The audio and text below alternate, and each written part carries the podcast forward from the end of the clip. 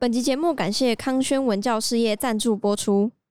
我们这一集会跟康轩国中社会科结合，大家也可以到康轩国中教学区的 Facebook 索取相关学习单哦。Live 在一六二六年的时候，其实有一个叛变的军阀绑架了国王贾汉吉尔，要索取赎金。女王努尔贾汉亲自率领了帝国军队去营救国王。然后书里面一直有写到说，努尔贾汉女王她保持着她的善良跟坚定，所以因为有这两个特质，让她可以确保国王贾汉吉尔稳坐皇位。Hello，大家好，我是 Joe，我是方娜，我是 Anna。那我们下一个要讲的是蒙兀儿帝国的武则天。蒙兀儿帝国第一个字是蒙，蒙古的蒙，然后兀是突兀的兀。嗯儿就是儿子的儿，这个帝国创建的时间是一五二六年，一直要延续到一八五八年哦。这个帝国其实在新版的历史课本里面有出现，旧版的是没有的。嗯、新课纲有。蒙古尔帝国是十六世纪的时候，据说是蒙古人的后裔，他们在印度所建立的帝国。那这个帝国的特色就是它是信伊斯兰教。好，那我就问你一个问题。印度现在信什么教？印度国内吗？对吧？大多数人信什么教？有印度教跟伊斯兰教。信伊斯兰教的人后来被赶到现在的孟加拉跟巴基斯坦这个两个地方，这是英国人造成的。因为蒙兀尔王朝就是被英国殖民者打败的那个苦主。那在蒙兀尔帝国扩张的时候，在西元十八世纪初期，是他国土的全盛期。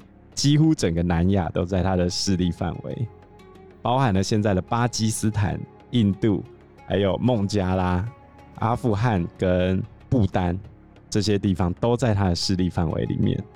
那我们现在要提到这个蒙兀儿王朝的武则天，她出生的时间是在一五七七年，她的名字叫做努尔贾汗，这其实是她之后的称号。她出生的名字叫做莫和如尼沙。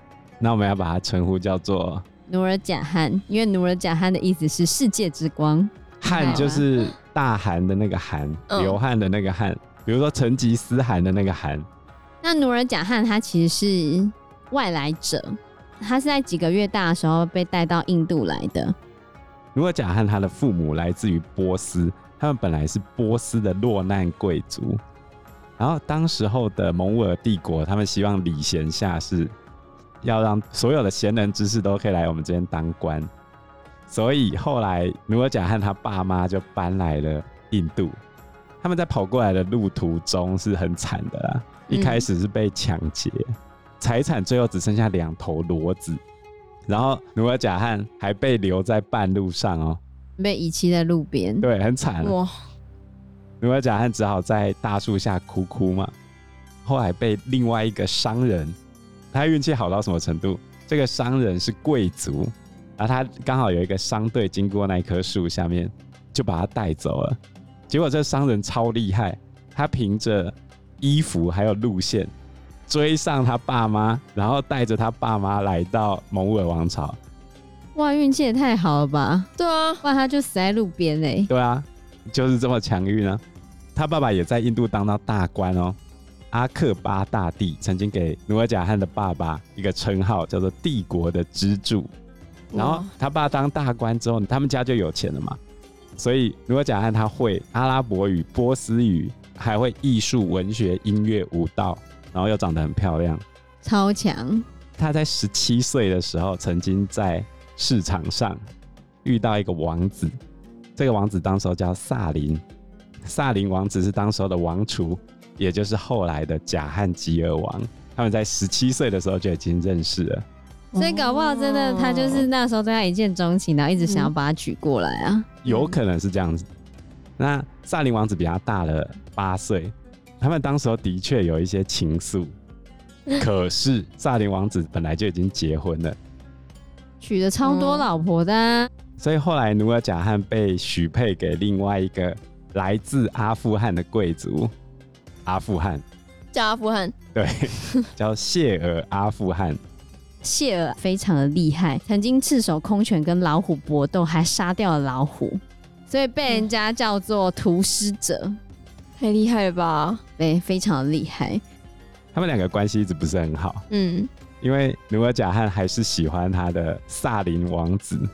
结果在阿克巴大帝晚年的时候，萨林王子在外面打赢了非常多场战争，大家就是怂恿这萨林王子自己当王，而且萨林王子也真的这么做了，而且他还发行自己的钱币哦，然后就惹到他爸了。哦、你现在是看不起我是吗？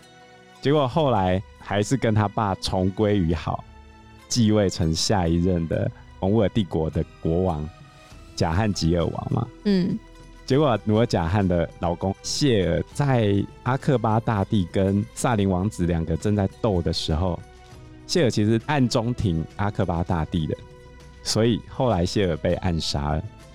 也有人说是努尔贾汉暗杀老公，哦，为了回到他初恋情人的身边，谋杀亲夫，为了跟萨林王子就是贾汉吉尔结婚，对。这也太腹黑了吧！有人这么说。哎呀，你不觉得这样合理化他们两个在一起，或者把他们在一起的故事变得命中注定，或者是什么写的吗？嗯、那怎么刚好？而且努尔贾汗因为长得漂亮又多才多艺，他老爸不是帝国支柱吗？嗯，所以他们其实一家人都认识王公贵族嘛。啊，皇太后哦认识努尔贾汗。所以常常叫努尔贾汗进宫跳舞啊，陪伴老皇太后。那努尔贾汗呢，一进宫就是在找萨林王子在哪里。结果就在波斯新年举办的一个新年皇宫园游会，蒙兀尔宫廷他们会由后宫去摆设市集来一物易物。结果贾汉吉尔王就在这时候跟三十四岁的努尔贾汉重逢了。立刻干柴遇到烈火，就决定要娶她了。对，因为现在的贾汉吉尔王也忘不了十七岁那一年的努尔贾汉。他们名字好像哦。对啊，都有假汉。而且他为了表达对努尔贾汉的爱，跟他讲：“你嫁进来，直接当皇后。”直接这样跟他讲。对啊。哇，在娶努尔贾汉之前，他已经娶了十九个老婆了。因为他其实建立他联盟的方式就是仰赖政治联姻，他可以透过婚姻，然后培养他的政治人脉。他的后宫的许多的女人啊，全部都是政治谈判的一部分。所以努尔贾汗后来就是第二十任皇后，也是他最后一任的妻子。后面就没有再娶了。对啊，遇到真爱，他最爱他。一开始的称号叫做努尔玛哈，宫殿之光。后来发现。这样不够，我太爱他了，所以后来就变成努尔贾汗，世界之光。哦，你是我的世界，哇，超爱，真爱啊，世界之光。不过他真的蛮宠爱努尔贾汉，因为努尔贾汉后面可以发布官方命令。虽然在他之前就已经有别的女性是有发布官方命令了，可是他们落款的时候通常会写她是某某统治者的母亲，或者某某统治者的女儿、姐妹，或者是妻子。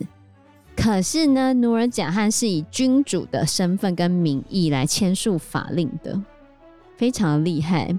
啊，并不是国王的妻子，而是他自己本人的名字，而且他还用他自己的名义颁布法令跟铸造钱币。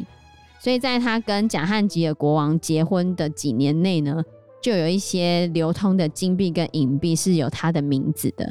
那这钱币的正面就是国王贾汉吉尔的名字，背面就是他自己的名字努尔贾汗。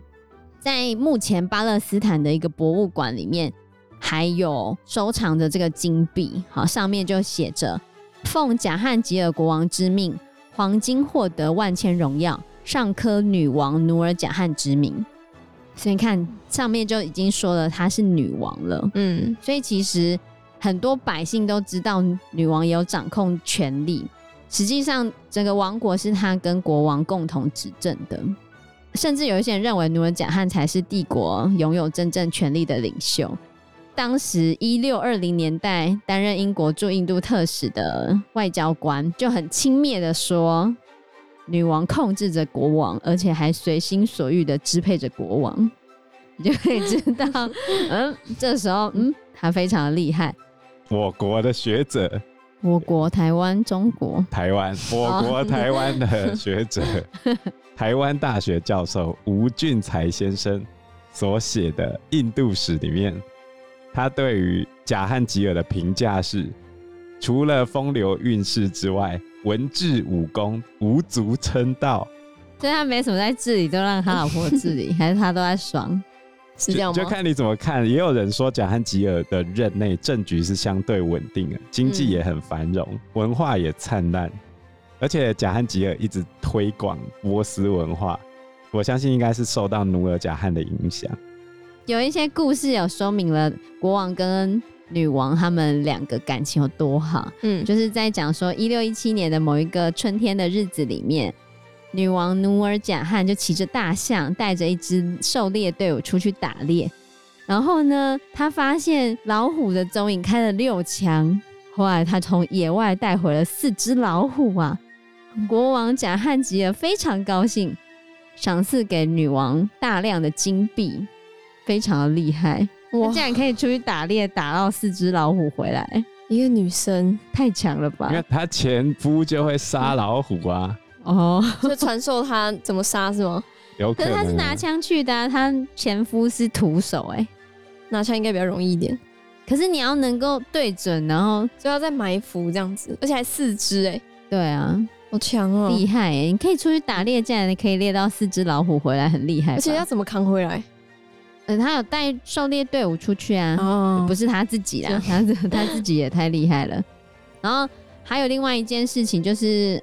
在一六二六年的时候，其实有一个叛变的军阀绑架了国王贾汉吉尔，要索取赎金，是女王努尔贾汉亲自率领了帝国军队去营救国王，所以国王非常的尊重他。然后书里面一直有写到说，努尔贾汉女王她保持了她的善良跟坚定，所以因为有这两个特质，让她可以确保国王贾汉吉尔稳坐皇位。如果没有努尔贾汉在身边的话，国王贾汉吉尔一定很快就挂了。为什么他会这么说呢？因为贾汉吉尔国王虽然有世界征服者的头衔，可是他非常重视享乐，他很爱玩，他很喜欢喝酒。虽然伊斯兰教不能喝酒，可是他其实酒精成瘾，他非常喜欢喝酒。就是贾汉吉尔国王十八岁的时候就爱上喝葡萄酒。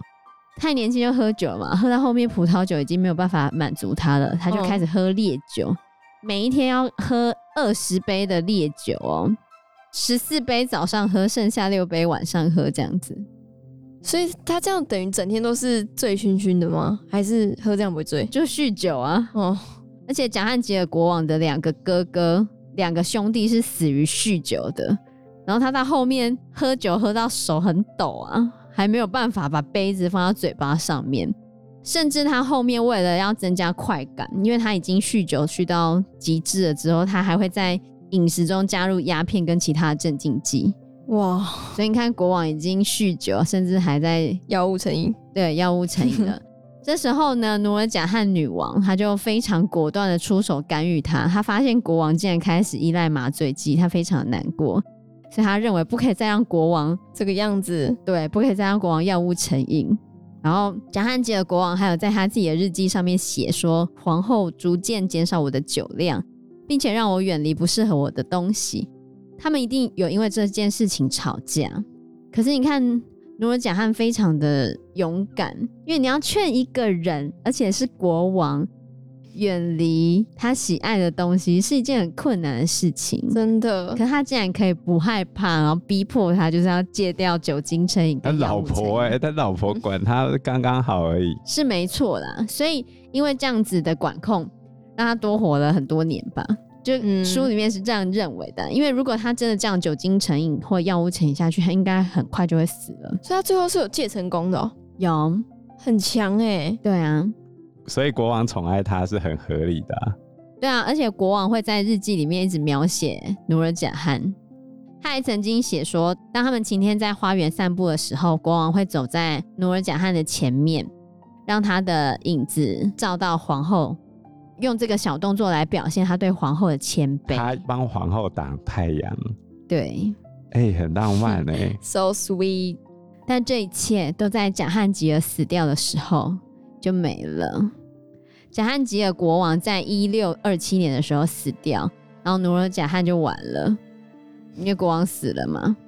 贾汉吉尔的第三个儿子沙贾汉继位，不过沙贾汉把努尔贾汉视为眼中钉，主要是努尔贾汉他支持的是另外一个继承人，他并没有支持沙贾汉，所以沙贾汉在登基之后。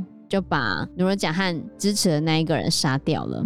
努尔贾汉支持的那个等于是他的女婿，嗯、他女婿就被新任国王杀掉了。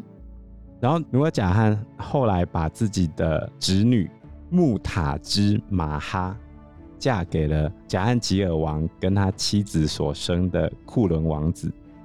所以算起来，努尔贾汉应该是他姑姑哎、欸。他希望巩固自己在后宫的地位，虽然最后输了嘛。那这一个库伦王子就是后来的沙贾汗，努尔贾汗的侄女穆塔兹马哈。有没有听到马哈？嗯，他就是泰姬玛哈林这个永世不渝的爱的主角。哦，沙贾汗在波斯语的意思是世界的统治者。他盖了泰姬玛哈林，都是一些名人呢。